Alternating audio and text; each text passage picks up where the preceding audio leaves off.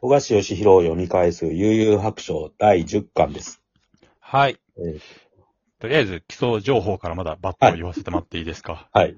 はい。えっ、と、本編連載期間、1990年から94年。はい。で、全19巻なんですけど、今回は第10巻からの初めから取り上げるってことで、第10巻は93年2月4日発売ですね。はいこれが小6の時ですね。ああ、でも10巻ってことはもう、あれなんだ。曲がり角に来たというか、おそうですね。折り返し19。巻で終わるから。うんうん。半分はやっぱ超えたんだ。で、えっ、と、この巻に載っている話がね、掲載されてたのは、ジャンプの92年34号、8月10日発売号から、92年43号、10月12日うん発売号までになります。富樫先生26歳の時のピーク。作品ですね、これは。裏が乗ってた頃です。はい。はい。で、じゃあ、表紙とか、帯カバーもをか、カバーを、カバー折り返し。珍しくアニメの話が書いてあるっていうか。そうそううん白書シリーズその後、アニメ編。うん。声を想定してなかったって書いてある。であとはなんか、今時のそのクリエイターと比べるとアニメに対するなんか距離感が希薄ですよね。そうそうだ。これすごい印象に残ってて、ああ。うん。あ、そうなんだと思って。まあそういでうも時間、うん時間取れないですもんね。ああ今と違って。うん月に一回休みももらえないし、うん。アニメには関わっておりません。漫画とアニメ、原作とアニメは別物だと思っておりますっていう。声優の選択にも関わってませんって、はっきり言ってるのが。 まあね、有楽町ね、ちょっと変な作画の時とかいっぱいあったし、当時と今じゃ違いますもんね。 その BGM もなんか前、何まさん言ってたかもしれない。言ってたと思うんですけど、ゲゲゲの鬼太郎みたいな、はいはいはいはい。なんかオカルトみたいな、はいはいはい。そんな感じでした。この辺になるともうだいぶスタイリッシュになってるからギャップが激しいんで。うん。そう。で、なんか、主題歌も、まあ、今となったらいいんですけど、ちょっとわけがわから ない。微笑みの爆弾と本か人。のいい意図は反映されてねえようん。なって。まあとか、これ表紙さ、あるじゃないですか。10、10回許せないの巻のさ、はい。端っこに書いてるさ、変な動物みたいなやついるじゃないですか。うん。これパラサイト寄生獣の。端っこあ、見てないですか表紙。表紙カバーじゃなくてカバー、あ、カバーの次の。あー、中、中拍子というか。はい。これはあれじゃないピカソのなんか、 まず、ゲルニカえっか。ぽくしたんじゃないですか、単うにん。この背後、とか動物みたいなのがいいの今気づいた。パラサイトっぽいなと思って。確かに。ミギーとか。そうですね。こういう犬とか、いましたもんね。規制された。夢の中に出てくる、なんか怪物どっちかずっと寄生獣。うん、そうですね。だから影響がやっぱあったのかなとか。うんまあでもゲルニカなんだろうな、これはこれうん。で。で、まあ、行きましょうか。はいえ。っ、と、目覚めた陽子の巻。はい。130、アクト131かなああ、、ですけども。うん。あ、クラマンが陽子の力に目覚めるっていう。はいはい。この辺なんか絵がだいぶまた変わりましたよね。うん、洗練されていってますなよんかね。車線が増えたというか。うん。で、なんかその、クラマ、クラマっていうか、い覚醒した陽子がさ、なんかその、魔界の植物みたいなの出すじゃないですか。食用植物。うこのん。絵のグロさもなんかちょっと今までと違うタッチですよね。うんまあ、後のなんかトグロ編とかに続いていく感じっていうか、うん。クリーチャー感が出てて、なんか好きな絵描いてるなって感じがするんですうよん。うん乗ってる感じがありますよね。はい。また違うステージに行こうとしてるっていうか。あのうん。で話としてはなんかその、うん、裏浦島を脅して、なんか言わせようとしてんだけど、実は俺はって言って、なんか剣が飛んできて、刺されると玄魔獣かって言って、だから今までのおとぎ話っていうのはフェイクで、玄魔獣をなんかそのおとぎ話のキャラに仕立ててたやつがいるんだなってなるんですよ。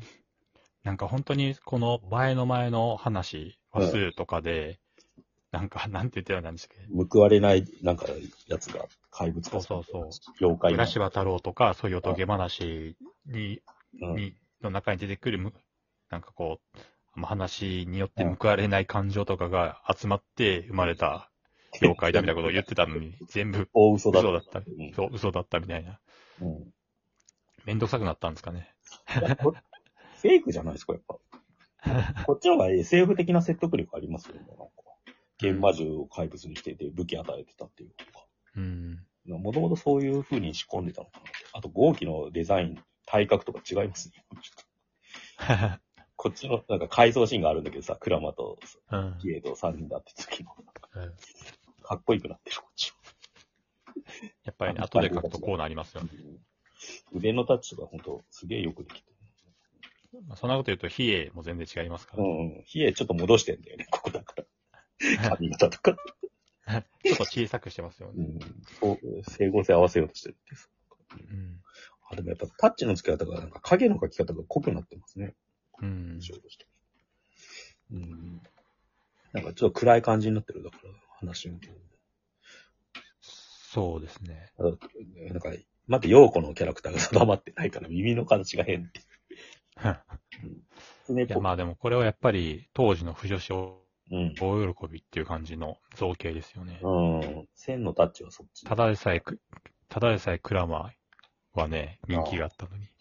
陽子こんな獣な属性とか、下な族ビジュアル系属性みたいなやつとか、 出したらね、たまらないじゃないですか。 そうなのかね。うん。シワカマルもいるし。うん。 で、こ琴の後ろにさ、視界、会視界の琴の後ろにいる観客席にもうんなんか坊主みたいなのがいっぱいいるのが変ですよ。まあ、アシスタントが書いてるやつでアすシスタントがいつも描いてるキャラともまた違うじゃないですか。これ前もそう言でっすてましたよね、ちょっと。こいつさんなんだって。アシスタント、だからこの背景になるモブを書くアシスタントも固定にしてないっていうことですよね。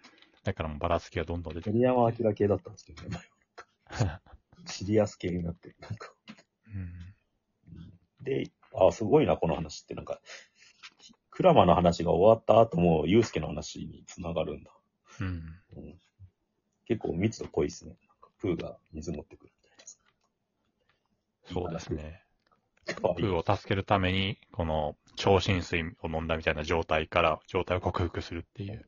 痛みは邪魔だ、どけ。てめえは、つって痛みって感うんじ。てめえは邪魔だ、どけ。つって。うんまあ、よくあるその他人のためになら力を発揮できるっていう主人公あ。うんキ。ャラクターっていう感じですよね。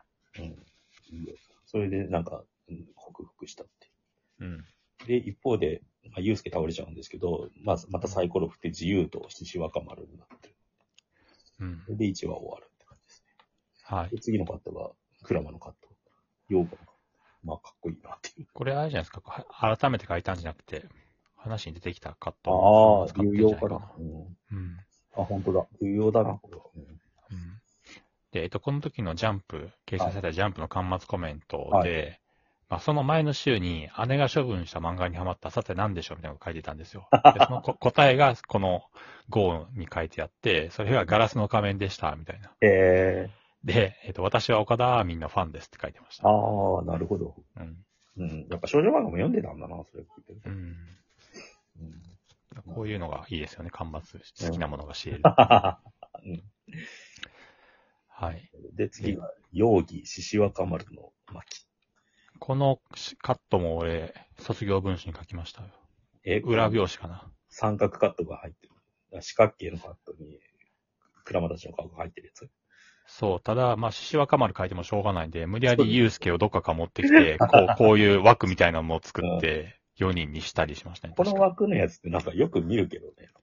うん。ここか、どっから始まってん だろなんでしょうね、アニメとかでもよこういうう。のありますよ80ね年代のファンシー感ですよね。気まぐれオレンジロードとかでもあったと思うんですけど、多分。うんうん。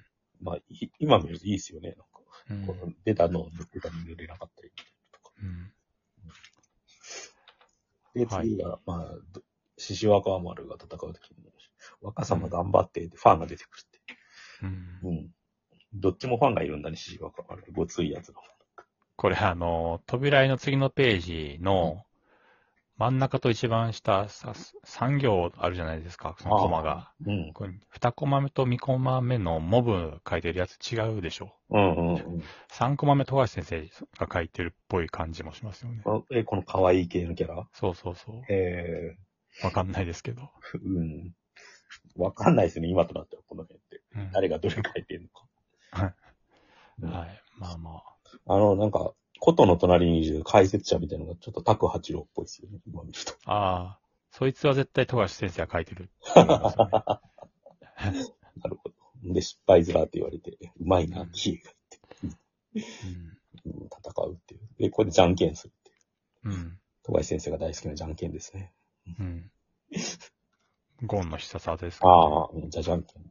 うん。貴様、今のはお育ちだそうみたいな。ちゃんとこういうところにギャグシーンもあ入れていくっていう感じですね。で、まあ、桑原が戦うこそとうで。そう。桑原がいると、やっぱりその、バトルにこういうギャグシーンが入って、緩急がついてうん、いいですよね。この辺のでも桑原くんは冷遇されてますよね。 すぐまた。うん。うん。勝率あんま良くないんだよね、桑原って。だからさ、なんかうん。肝心なとこでは勝ってるんだけどさ。うん。で、獅子若丸がなんか、あそう獅子での羽衣羽衣だっけうんを使って、まあ、二次元に飛ばしちゃうっていうん。う。うん。結局、この島の反対側に飛ばすぐらいの感じで終わってるっていうね。魔界か異次元かっつってね。 世界の果てかって。はったりですそうね、今見るとこれ。もっとアナザーディメンションみたいな技かと思ってたのにさ。 で、これ、あれですよね、あのー、えっ、と、気が、桑原くんの気が消えたって、そのクラマ言ってるじゃないですか。あもう霊気っていうのを、ま、忘れてるっていうところですね。 気だったらもう完全にドラゴンボールじゃないですあ、うか。んうんうん。桑原くんの気が消えた。まあね、霊力とか言わないといけないのに。うんうんでもちゃんとのブリッジだったら霊圧が消えあたっていう の。あ、あ圧って何っていうう。ん。で、これ、なんか自分、むえーどこへ行ったか俺にもわからないってし、しわかまで言ってるじゃないですはいはいかは。ここれ、デメちゃんですよね。こメれ、タってなんだっけあのあーー、しずる、しずく、雫しずかくのなる念ほ能ど。力。うんあれですよね、こう後なんにか月が出てくるじゃないですか、あの、潜水編で。はい。あの、裏男のやつも同じ設定ですよね。いや、裏とか一応、あ、あれあじゃないですかれ閉じ込め